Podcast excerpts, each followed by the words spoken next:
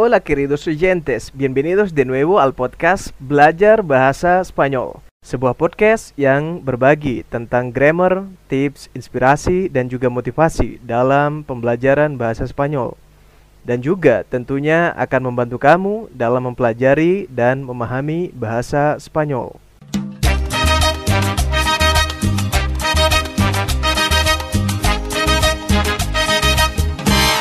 Hola pendengar setia podcast belajar bahasa Spanyol. ¿Cómo vamos amigo? Pues saya doakan semoga kamu dalam keadaan baik-baik saja dan juga sehat walafiat. Muy bien.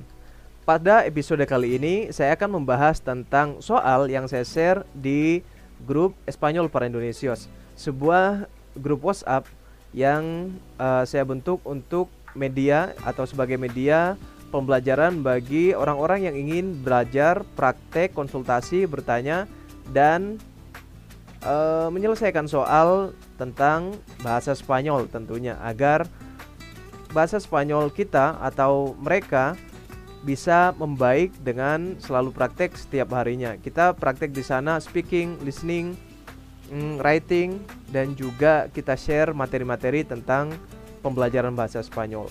Dan jika kamu baru di podcast ini atau kamu baru mendengarkan podcast ini, silahkan kamu mendengarkan podcast-podcast sebelumnya agar kamu paham dan mengerti apa yang akan kita bahas pada episode kali ini. Dan juga jika kamu ingin atau berminat uh, join grup WhatsApp kami Espanyol Pra Indonesios, silahkan cari linknya di deskripsi episode pertama podcast belajar bahasa Spanyol. Di sana ada keterangan, penjelasan dan juga link tentang uh, grup WhatsApp Espanyol per Indonesios. Muy bien. Jadi soal yang saya share di grup adalah uh, sebuah um, materi yang ada di website SpanishUnicorn.com dan di sana ada uh, soal yang berjudul media, mi dia, artinya hariku, mi dia, dia el dia, hari mi kepunyaanku, jadi uh, hariku. Nah, di soal ini atau pada materi ini kita akan mengerjakan tentang konjugasi uh, kata kerja normal dan kata kerja refleksif dan juga berisi um, kata benda kata benda yang digunakan sehari-hari. Nah, kita akan menyelesaikan atau mengerjakan uh, soal tersebut dan kita bahas satu persatu. Oke, okay? muy bien. Soal yang pertama adalah llamarse, yo. Nah, sebagaimana kita tahu, llamarse itu adalah verb refleksif. Uh, kita bisa indikasi verb uh, kata kerja refleksif. Memang agak susah pelafalannya. Uh, kata kerja refleksif itu kalau misalnya ada c di belakang uh, sebuah kata kerja, misalnya yamar c. Karena yamar itu kata kerja biasa, yamar artinya memanggil, yamarse artinya bernama. Pues yamarse dan koma yo. Nah, di sana berarti konjugasi yo dari kata kerja llamarse. Oh ya, amigo.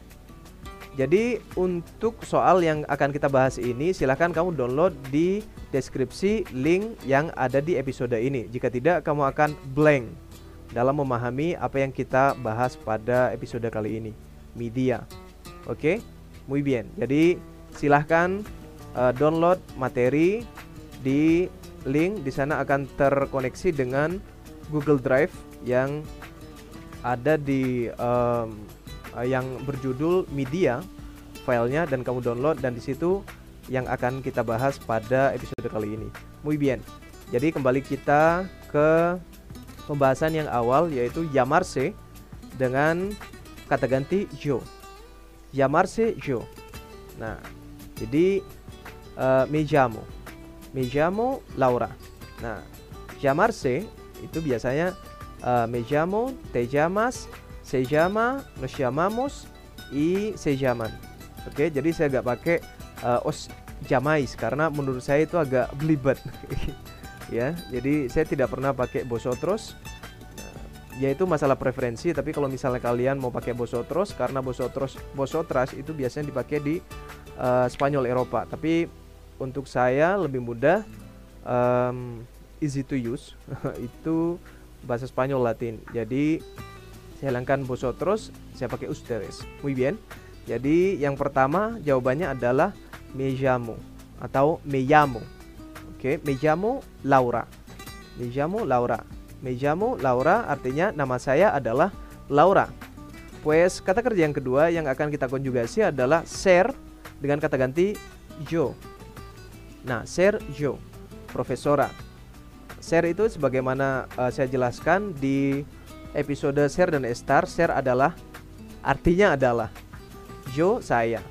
Pues saya adalah profesor atau pengajar dalam hal ini. Nah, tapi kita konjugasikan dulu ser dengan konjugasi yo. Jadi ser yuk kita konjugasi bersama-sama. Uh, soy, eres, es, somos, son, son. Nah, kalau misalnya kamu, uh, kamu pakai vosotros bisa sois. Muy bien. Jadi jawaban uh, dari soal kedua adalah yo soy profesora. Jadi nama saya adalah Laura, saya adalah seorang pengajar. Uh, yang ketiga, trabajar. Kata gantinya sama, masih yo. Jadi uh, trabajar yo. Uh, yo trabajo, tú trabajas, él trabaja, nosotros trabajamos, vosotros trabajáis, uh, ellos trabajan, ustedes trabajan. Pues uh, yo trabajo en una escuela. Jadi memang gambarnya kecil seperti rumah, tapi no es una escuela porque no es posible si Laura como un profesor, uh, una, una profesora trabaja en una una casa. Karena banyak orang yang bilang itu adalah una casa, jadi sebuah rumah. Nah, jadi kalau misalnya kita uh, sebut itu rumah, jadi seorang pengajar mengajar di rumah. Nah, jadi yang paling benar adalah es una escuela. Muy bien. Eh, sorry, en una escuela. Jadi yo trabajo en una escuela. Saya uh, bekerja di sebuah sekolah. Muy bien. Uh, satu, dua, tiga, empat. Empat jawabannya escuela. Yang kelima, hoy estamos a 14 de marzo. A 14 de marzo. Jadi hoy kita estamos sedang berada A pada 14 de marzo 14 itu 14 de marzo dari bulan Maret Nah ada banyak eh, teman-teman uh, yang pakai L 14 de marzo Jadi kalau misalnya ada A itu tidak harus ada 14 uh, Nah ini uh, rujukannya dari beberapa literatur yang saya baca Dan khususnya kamu bisa lihat di uh, uh, escuela tu escuela del español. Di situ ada uh, perbedaan ser dan estar. Nah, uh, di estar itu ada penjelasan tentang estamos uh, a 14 de bla bla bla. Di situ ada bulan. Jadi hoy estamos a 14 de marzo bukan a el 14 de marzo apalagi al 14 de marzo karena a itu sudah disebutkan uh, L-nya itu agak janggal. Muy bien. Jadi uh, jawaban yang kelima adalah uh, hoy estamos a 14 de marzo. Yang keenam sekarang. Pues hoy ser. Hoy ser miércoles. Jadi kita konjugasikan ser ser. Uh, yo soy, tú eres. Uh, él, ella, usted es. Nosotros somos. Vosotros sois ustedes son, uh, ellos son. Jadi hoy hari ini adalah miércoles, hari Rabu. Nah, karena hari ini itu adalah kita pakai kata ganti ketiga. Jadi hoy es miércoles. Muy bien. Hari ini adalah hari Rabu. Nah, yang selanjutnya soal yang ketujuh. Oi, hari ini ir yo. Ir itu pergi, yo saya kata gantinya a la escuela. Nah, hari ini saya pergi a la escuela ke sekolah. Tapi yang jadi permasalahan di sini adalah konjugasi dari ir. ir ini uh, kata kerja ir dan dia irregular. Jadi memang uh, agak tricky dan memang harus dihafal. Jadi ir, yuk kita konjugasikan bersama-sama. Ir, yo voy, tú vas, él, ella, usted va, nosotros vamos, vosotros, vosotras vais, uh, ellos, ellas van, ustedes van. Jadi kalau misalnya kata uh, gantinya yo, jadi hoy yo voy a la escuela. Nah, saya hari ini saya pergi ke sekolah. Por eso, oleh karena itu, levantarse yo, levantarse yo, levantarse. Nah, itu kata kerja refleksif lagi karena ada c. Levantar karena kalau misalnya kata kerja normal, levantar itu adalah mengangkat, sementara levantarse bangun. Oke, jadi tahu ya perbedaannya. Levantar itu mengangkat, sementara levantarse bangun. Nah, di sini konjugasinya adalah yo. Jadi uh, kita konjugasikan bersama-sama. Levantarse, me levanto, te levantas, se levanta, nosotros, sorry, nos levantamos, os levantáis, se levantan. Jadi karena kata gantinya yo, di sini me levanto. Saya bangun, a las, pues supongo que a las 7 en punto. Pada jam 7 tepat a las 7. Jadi karena jarum jamnya saya pikir kalau misalnya nggak jam 7 jam 8 pues entre las 8 y las uh, uh, 7. Jadi pero supongo a las 7. Jadi a las 7 en punto. Pada jam 7 tepat. Nah, en punto itu tepat. Oke, okay, muy bien. Lanjut ke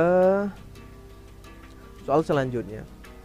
Mi marido levantarse él. Mi marido uh, suamiku, suami saya levantarse, bangun él. Kata kerja ah sorry kata ganti ketiga él, dia. Dia bangun. Mi marido se levanta un poco más tarde, un poco sedikit más tarde, lebih uh, siang. Mi marido se levanta un poco más tarde. Suamiku bangun sedikit lebih siang. Después de levantarse yo, nah, después de setelah levantarse yo, levantarse bangun yo, tapi di sini uh, kata gantinya saya. Nah, seperti yang tadi, me levanto, te levantas, se levanta, nos levantamos, os levantáis, se levantan, se levantan. Maksudnya jadi um, pakai juga apa uh, konjugasi vosotros vosotras ini pero está bien no hay ningún problema pues jawabannya di sini jadinya después de levantarme karena habis de itu harus verbo uh, infinitivo jadi verb murni oke okay? después de levantarme karena ada de ada preposisi jadi setelah preposisi harus verbo uh, infinitivo, uh, verb murni.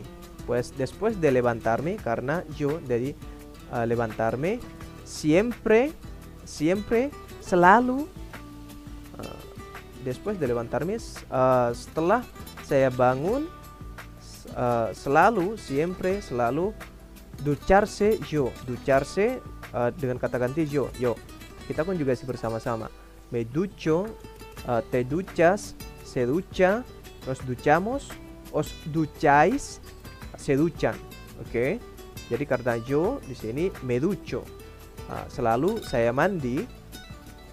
Los lunes, los lunes, el lunes itu hari Senin, los lunes setiap hari Senin. Oke, okay? jadi uh, kalian tahu perbedaannya. El lunes pada hari Senin, los lunes uh, setiap hari Senin, lavarse, uh, lavarse, uh, mencuci, lavarse mencuci, lavar itu uh, mencuci kepada seseorang atau sesuatu lavar sih saya mencuci diri saya sendiri oke? Okay? karena yo di sini kata gantinya jadi yo. Uh, me lavo te lavas se lava nos lavamos uh, os lavais dan se lavan. Jadi uh, saya mencuci el pelo. Uh, rambut saya el pelo. Nah bisa juga pakai el cabello. Nah kalau misalnya kamu ingat Camila Cabello jadi Camila rambut Camila Cabello el pelo di sini adalah rambut juga. Jadi itu son sinonimos. Jadi sinonim. Jadi kalian bisa pakai yang mana aja. Tapi kalau misalnya Spanyol Eropa biasanya pakai el pelo. Uh, uh, Latin lebih banyak pakai el cabello. Uh, terus mi marido afeitarse, afeitarse, el afeitarse, afeitarse itu mencukur. Mi marido, suamiku, afeitarse kata gantinya el kata ganti ketiga jadi yuk kita konjugasi lagi. Uh, me afeito te afeitas se afeita nos afeitamos os uh, afeitáis uh, se afeitan. Pues mi marido se afeita suamiku mencukur todos los días. Todos setiap hari pues todos los días. Todos itu semua los días hari-hari jadi semua hari-hari jadi artinya setiap hari todos los días. Pues vas a la escuela todos los días. Kamu pergi ke sekolah todos los días. Muy bien. Pues tenemos un bla bla bla. Di situ ada gambar anjing. ¿Cómo se dice anjing en español? Pues tenemos, kami punya dari kata kerja tener. Tener verbo er. Pues tenemos, pues tengo, tienes, tiene, tenemos, tenéis, tienen. Pues tenemos un perro. Un perro. Saya, oh sorry, kami mempunyai seekor anjing, un perro. Jadi jangan salah teman-teman. Per, uh, perro itu artinya anjing, pero artinya tapi. Jadi di sini artinya un perro. Uh, jadi saya uh, kami mempunyai seekor anjing. Nuestro perro, anjing kami, llamarse, llamarse itu bernama, pues karena nuestro perro berarti dia uh, anjing kami itu uh, me llamo, te llama, se llama. Pues nuestro perro se llama Floppy. Jadi anjing kami bernama Floppy. Ser kita masih pakai kata ganti ketiga karena kita masih membahas perro. Pues soy, tú eres, él es. Pues es un perro muy inteligente. Es un perro muy inteligente. Jadi dia adalah seekor anjing yang sangat cerdas. Todos los días, todos los días, setiap hari pasear nosotros. Pasear, kata kerja, nosotros, kami. Pues, yuk kita uh, konjugasikan bersama-sama. Paseo, paseas, pasea, paseamos, paseáis, pasean, pasean. Oke, okay? pues karena kata gantinya nosotros, pues todos los días, setiap hari paseamos, kami jalan-jalan por el parque. Por el parque ke uh, ke taman El Parque Park taman mi marido y yo nah, mi marido y yo nah, suamiku dan aku bisa juga uh, suamiku dan saya kenapa mi marido duluan dan yo uh, terakhiran? Biasanya saya dan suami saya tapi di sini suami saya dan saya nah, karena ini bentuk penghormatan. Jadi kita mendahulukan orang lain untuk disebutkan terus kita. Jadi tidak umum kalau misalnya kita menyebutkan yo y mi, mi marido, yo itu.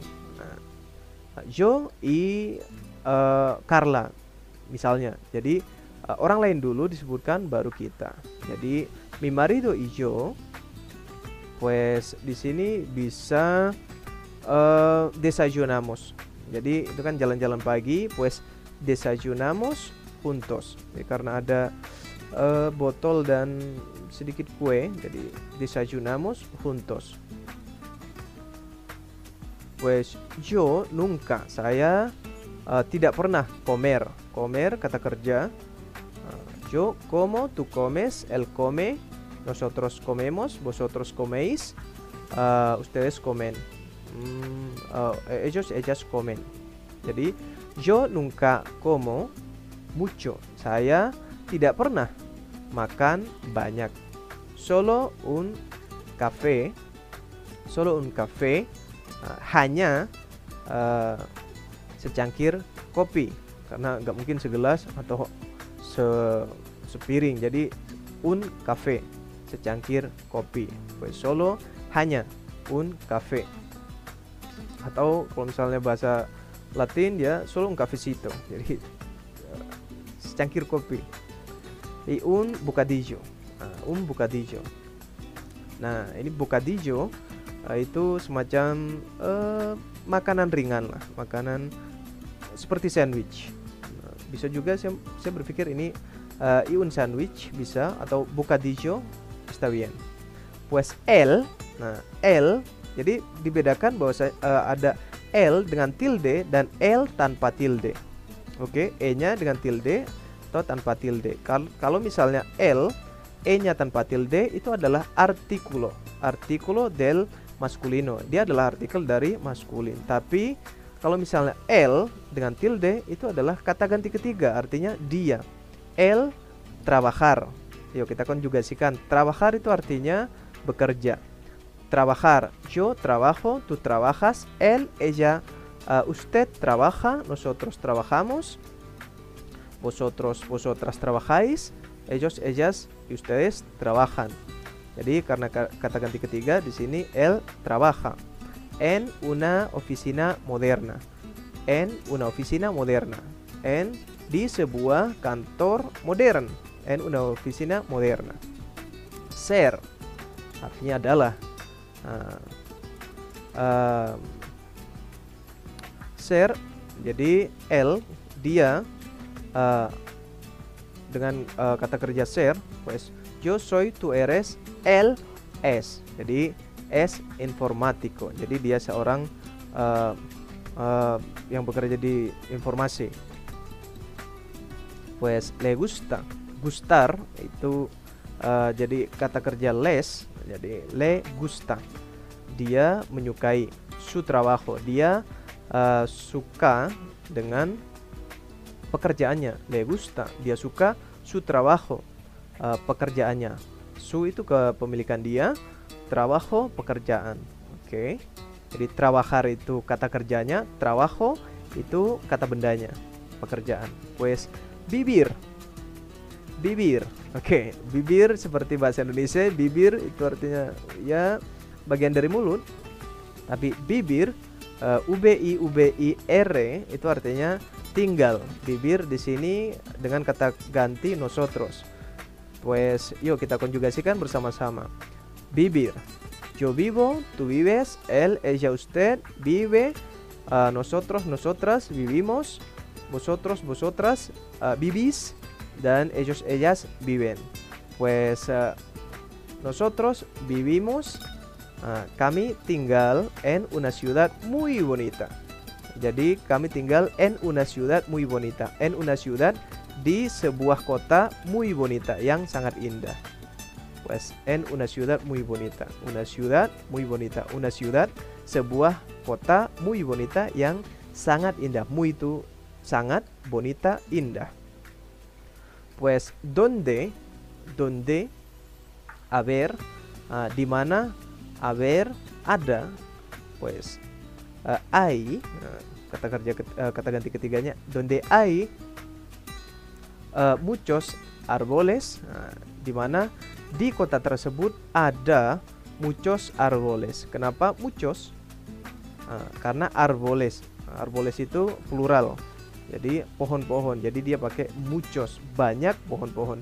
Muchos arboles i dan flores dan bunga-bunga pues uh, begitu eh, teman-teman uh, dari uh, 29 uh, soal tadi kita belajar tentang konjugasi uh, kata kerja kata kerja dan kata benda kata benda umum. Nah nanti saya tulis uh, apa saja yang uh, apa apa saja kata kerja yang ada di uh, soal ini dan kamu bisa hafalkan, kamu bisa pelajari dan juga bisa praktekkan konjugasinya karena bahasa Spanyol itu sangat banyak sekali konjugasi. Ketika kamu uh, apa tidak paham cara mengkonjugasikan, maka bahasa Spanyolmu akan berantakan karena orang akan uh, salah persepsi. Muy bien. Pues uh, materi ini uh, kamu bisa download di deskripsi yang saya taruh di uh, uh, episode ini, deskripsi episode ini. Jadi silahkan download di sana.